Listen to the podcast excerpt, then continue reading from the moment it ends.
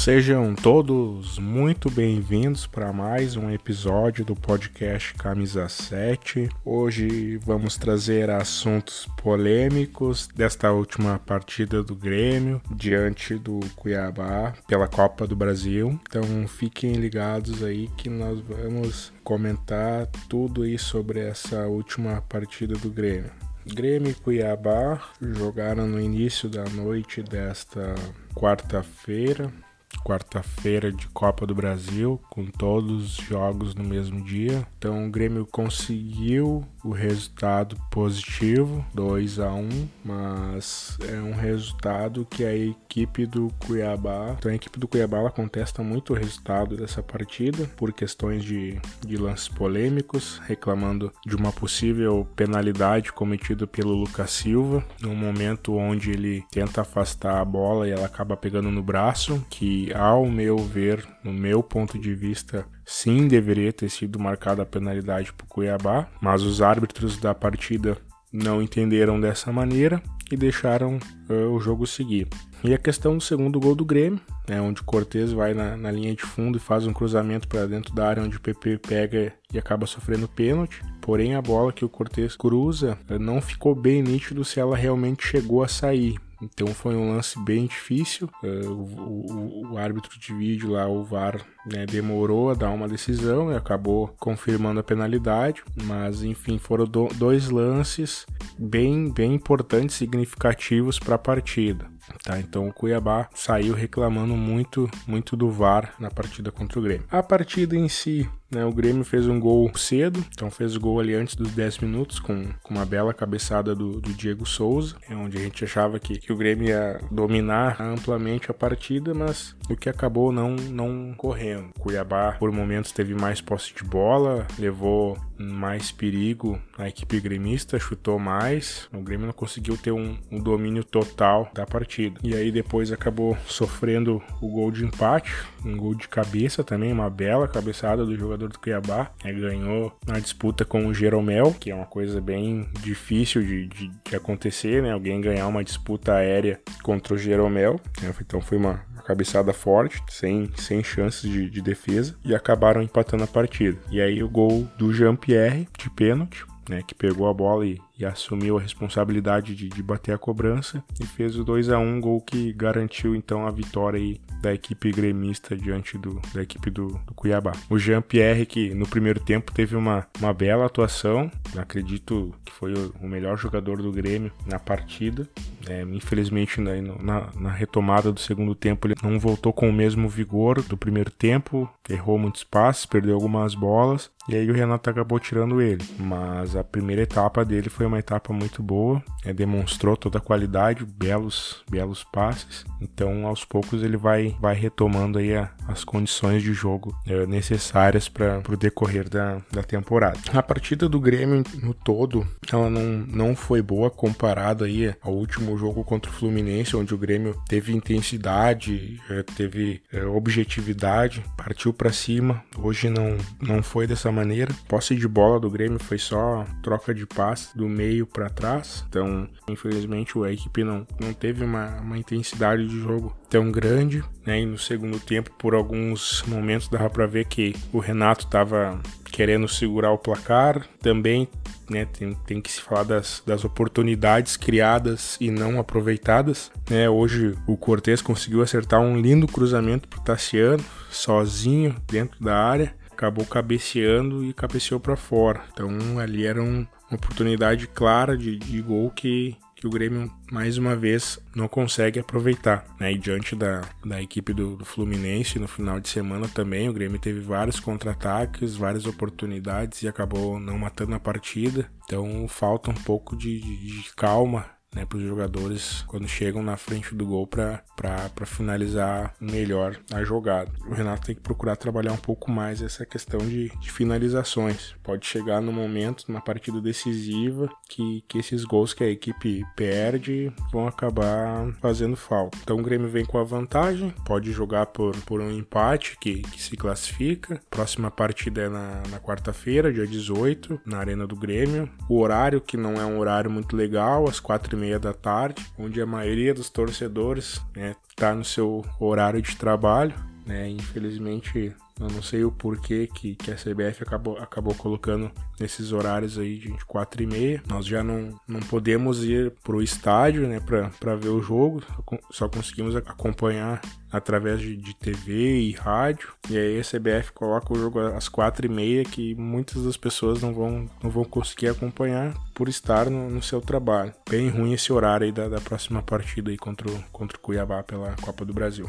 Então acredito que a postura do Grêmio né, vai ser diferente para essa partida de volta. Jogando no nosso estádio, a gente tem que ter total domínio da, da partida. Deu para ver que o, a equipe do Cuiabá não é boba, apesar de estar com alguns desfalques, ter perdido seu treinador, inclusive já não comandou a partida contra o Grêmio, mas é uma equipe que vem fazendo uma boa Série B, tanto que está ali no, no, no G4, nesse momento garantindo acesso à Série A, então o Grêmio tem que entrar ligado para não ter nenhuma zebra.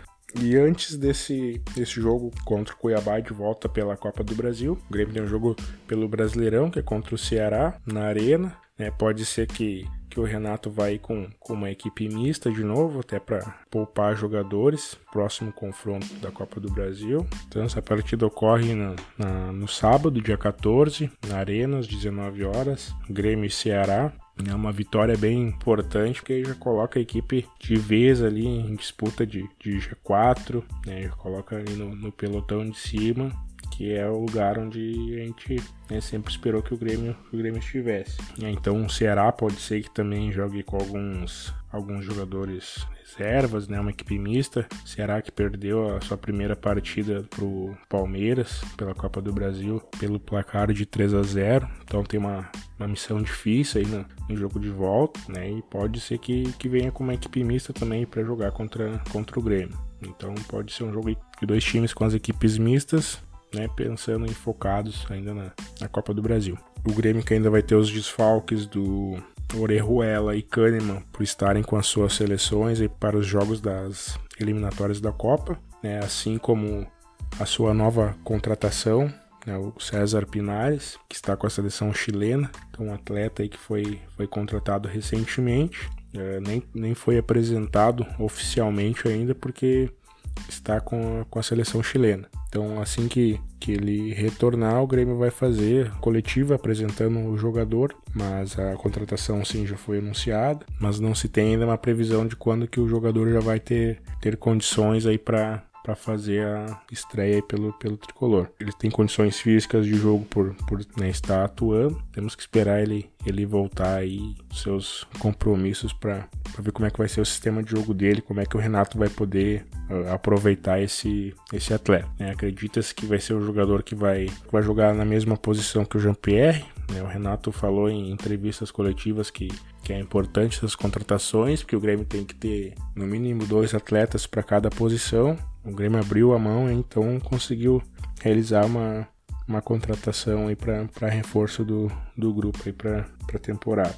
O atleta ele vem com contrato de, de dois anos, né, podendo ser renovado por, por mais um, caso ele consiga alcançar os objetivos estabelecidos no seu contrato. Né? O Churin, que também recentemente foi contratado, já, já fez aí sua estreia, já fez aí essa, essa terceira partida com a camiseta do Grêmio. E é um jogador que já, já caiu no gosto da torcida, né?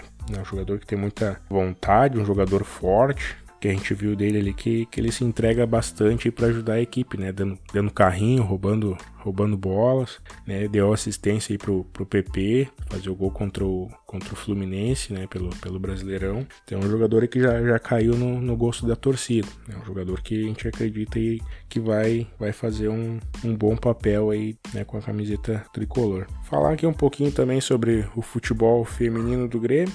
Né, as gurias que, que infelizmente acabaram sendo eliminadas lá pela equipe do Corinthians no, no Brasileirão Feminino. Né? O Corinthians que era favorito do, do, confronto, então as meninas acabaram sendo eliminadas, mas temos que dar os parabéns para elas pela bela competição que elas, que elas fizeram, uh, então de, de, quase rebaixadas, né, que se falavam no início do, do campeonato, elas conseguiram a classificação para a próxima fase. Então as gurias estão de parabéns, né, as meninas, tudo, toda a sua, sua comissão técnica, né, pelo, pelo campeonato que elas fizeram. É, infelizmente o Grêmio teve, teve baixas, né? Teve três atletas que acabaram rescindindo o contrato. Foi a, a Gisele Agnes, é, a Carol Lins e a Karina Balestra não tiveram seu contrato renovado com o tricolor, então o Grêmio teve essas perdas. Então o futebol feminino precisa de, de peças de, de, reposição, então o Grêmio tem que, que procurar uh, reforçar a sua equipe, porque final do mês agora já, já começa a disputa do Campeonato Gaúcho, então o Grêmio tem que procurar investir em reforços. É, nessa última semana aí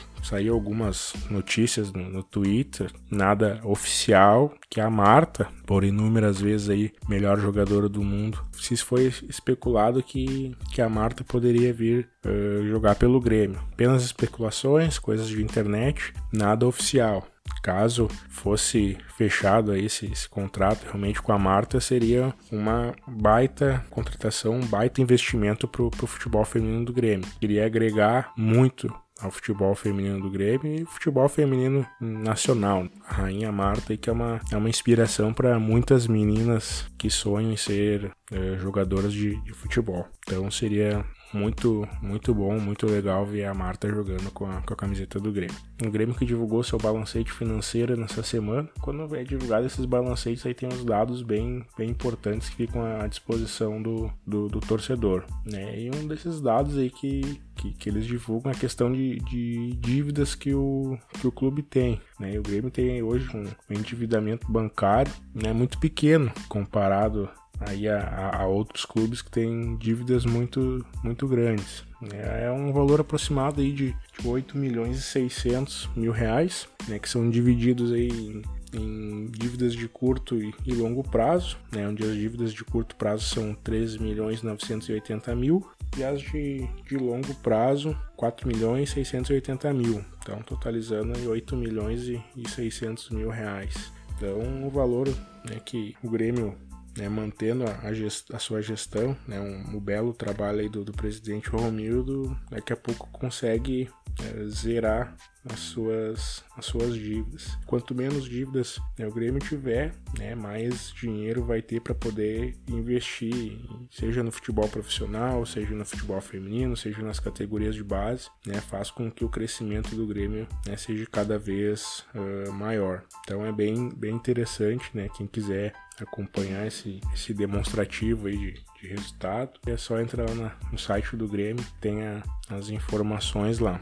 Então, nosso nosso episódio de hoje ele, ele vai ficando por aqui, mas já peço que vocês sigam as redes sociais aí do, do Camisa 7, no Instagram, no Twitter, temos também a página no, no Facebook, a página é a Camisa 7, e no Instagram e Twitter é a underline Camisa 7. Então peço que vocês recurtam lá nossas, nossas postagens, pode interagir, pode mandar direct, né? divulga aí para os amigos de vocês, né? Isso aí é muito importante, né? Não só vocês seguir os perfis, curtir e tal, interagir, mas é importante compartilhar, né? Fazer um engajamento bacana aí para que a gente alcance um número maior de seguidores do, do tricolor. Então o episódio ele vai, vai ficando por aqui. Um forte abraço aí em todos vocês, né? E até o, o próximo episódio aí do, do podcast Camisa 7.